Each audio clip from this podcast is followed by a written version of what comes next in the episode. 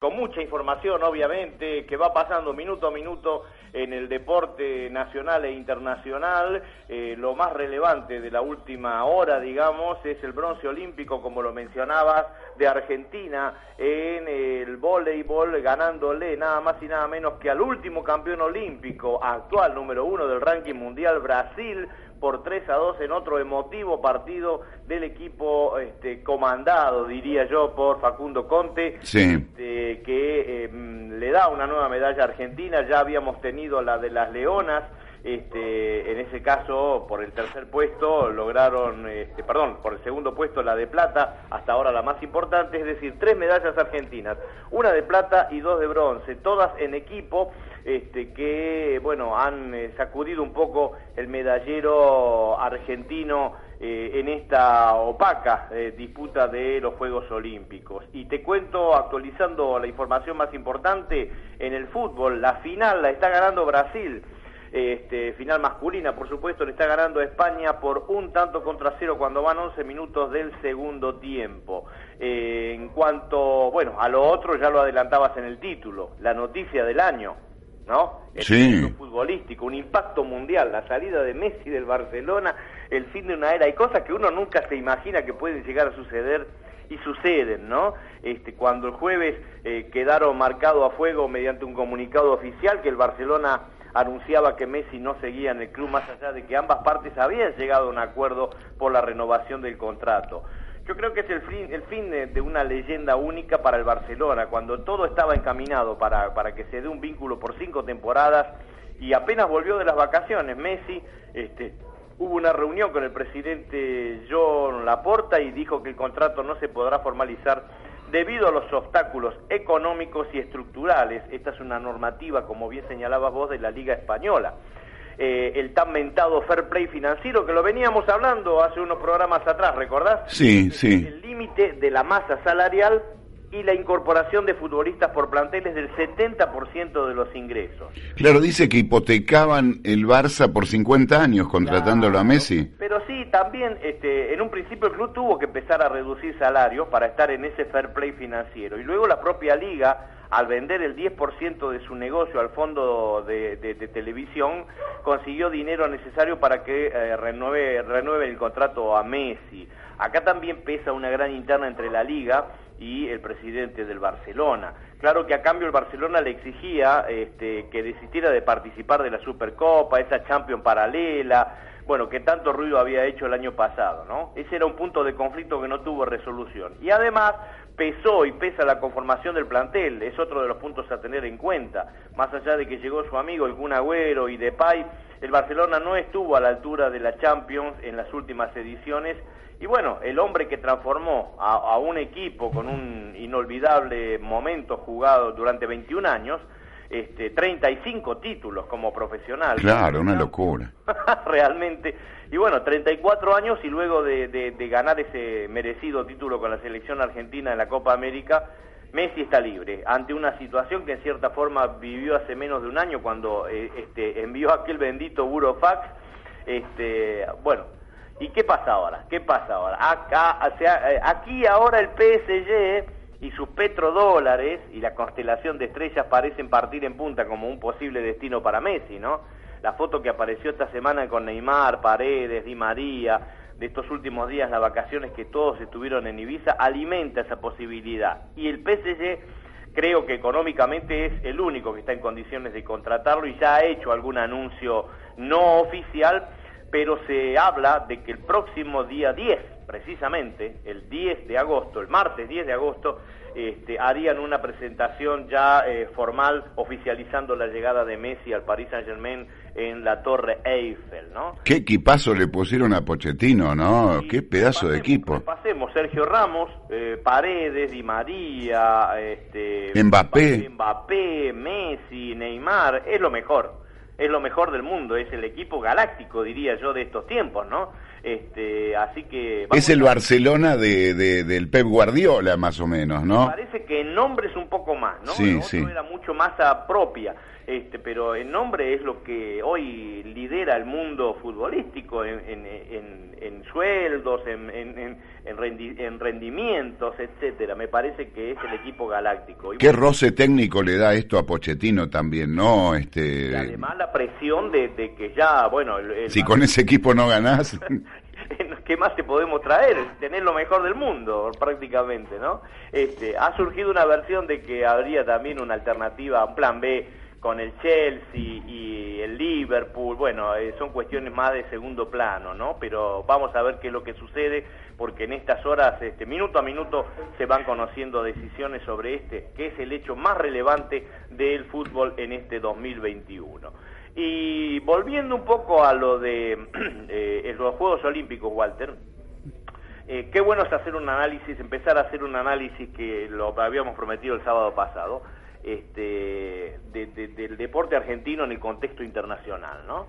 Eh, yo creo que aquella, aquellas preparaciones que tuvieron nuestros deportistas, este, con, con las pandemias inclusive, no, no ha sido de la mejor y bueno, este, ha, habido dificultades en todas las disciplinas, ¿no? De, yo estaba, estaba repasando, Walter, escucha bien, Argentina en estos Juegos Olímpicos, por más que no, no se conozca de, de, manera tan fina, ha participado en 32 disciplinas. Sí.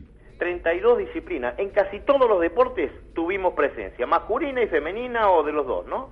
Este, lo único que no participamos es en waterpolo, alterofilia, eh, que es las pesas, ¿no? El nado sincronizado y el badminton. Mirá vos los deportes que Argentina no, no, no ha participado en, esta, en estos Juegos Olímpicos. Pero, eh, sin duda, de que hace falta eh, un, un, apoyo, una preparación, y me quedo con la frase del técnico del voleibol, ¿no? La base está en los clubes los clubes, hay que apoyar los clubes. Mira vos que no hay presupuestos, eh, se quitó aquel eh, aquel 1% de las facturas de telefonía celular. Sí. ¿Te acordás que era un 1%, era nada para un cliente de telefonía celular en toda la, la, gama de casi 60 y pico de millones de teléfonos que hay en el país, ¿no?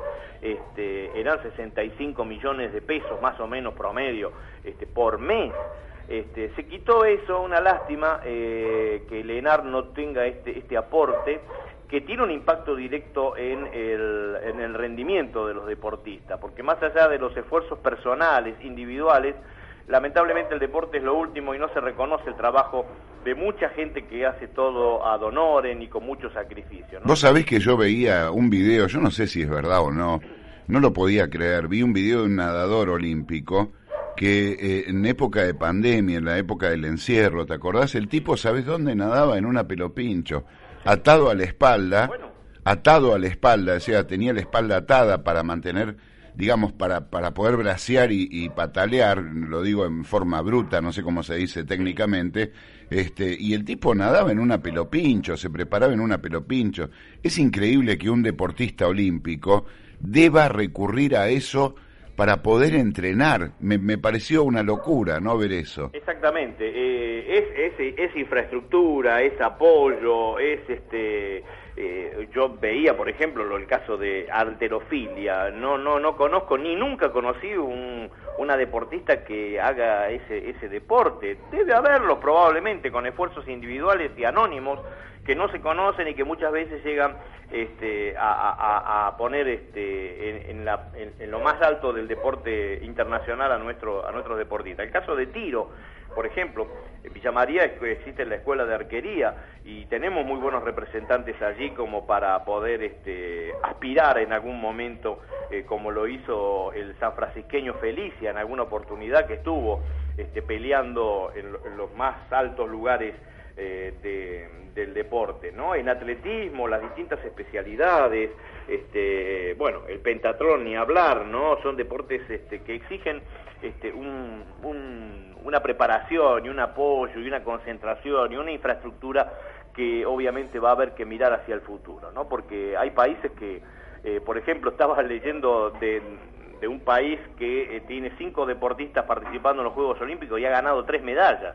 Qué bárbaro. no, más no significa mejor, digamos, ¿no? Este, sino que estén bien representado y bien concentrado en lo suyo. Si yo sé hacer bien esto, bueno, tengo que apoyar a esa, esa alternativa. Pero bueno. Y esta mentalidad tan nuestra, querido César, de, del exitismo, ¿no? De la exigencia de que si no es oro no sirve, si sos segundo sos una porquería. Sí, este, que, que, también... Lo escuchaba, esta mañana de Martín Dopaso, eh, que estaba el técnico del, de Matías Albarracín, que disputó equitación, eh, que está entre los 10 mejores, pero dice, nunca vamos a poder superar esto, no, nunca no, pero estar entre los 10 mejores, dice, ya es un, un, hito para el deporte que practicamos, ¿no? O sea, fíjate vos la visión, dice, es inalcanzable porque, por ejemplo, Brasil este, tiene sus caballos y, y, y sus, eh, eh, bueno, los practicantes de equitación, que viven en Europa, que tienen una infraestructura preparada, adecuada, tienen competencia permanente. Lo nuestro no. Este, demasiado esfuerzo se hace con esto de estar entre los 10 primeros, ¿no? ¿Qué, ¿Qué, te parece? Estar entre los 10 primeros en el mundo me parece una maravilla a mí, qué sé yo. Este... Así en el fútbol, como, en el deporte como en la vida, ¿no? Claro, claro. Si no sos el mejor, este exitismo argentino que me parece tan de cuarta, ¿no? Este, el subcampeón no existe. ¿Cómo que no existe? Entonces hagan un, hagan algo que diga que es campeón y el resto no es nada. Exactamente. Este, Por eso hay que promocionar deportes no tradicionales, hay que apoyar a, los esfuerzos desde chicos. Este, en, la, esa semblanza que hay entre el club y la escuela, ¿no? Claro. Este, para poder eh, alcanzar resultados este, importantes este, en, son más personales que, otra cosa. Pero bueno, los Juegos Olímpicos se van terminando, eh, como lo dije, Argentina este, tiene solo cuatro medallas, este, una de plata y dos de bronce. Eh, si vemos el medallero general, Walter, a esta hora, quien más medallas tiene es Estados Unidos, con 103 medallas. Pero el que más medallas de oro tiene es China, tiene 38 de 86.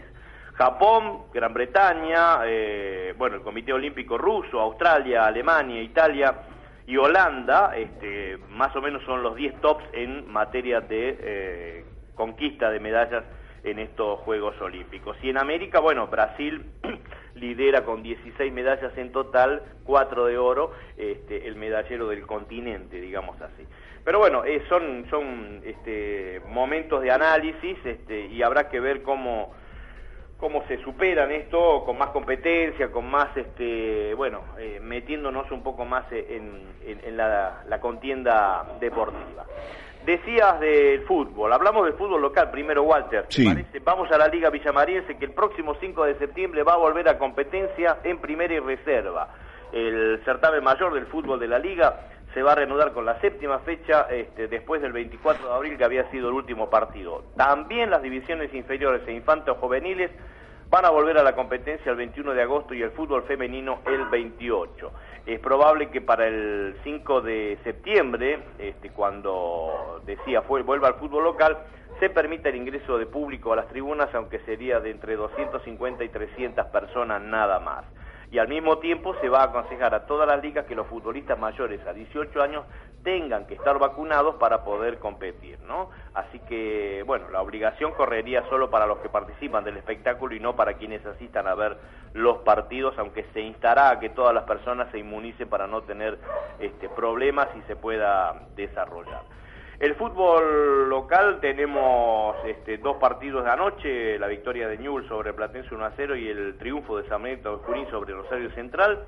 Este, ¿Qué nos dejó la semana? La eliminación de River y la, el pase de Boca a la próxima instancia de la Supercopa Argentina. Horribles los dos, ¿eh? Este, Horribles. muy chato. Muy, chato, muy chato solo disparo al arco de River, ninguno de Boca y la definición por penales que eh, favoreció al equipo de Russo por 4 a 1, que viene siendo una constante, ¿no? Eh, las últimos mano a mano, mata-mata, este, Boca, aunque sea por los penales, se está quedando con la clasificación. Vos sabés que, este, analizando un poquito esto, digo, Boca logró anular bien el primer tiempo, más que nada a River, ¿no?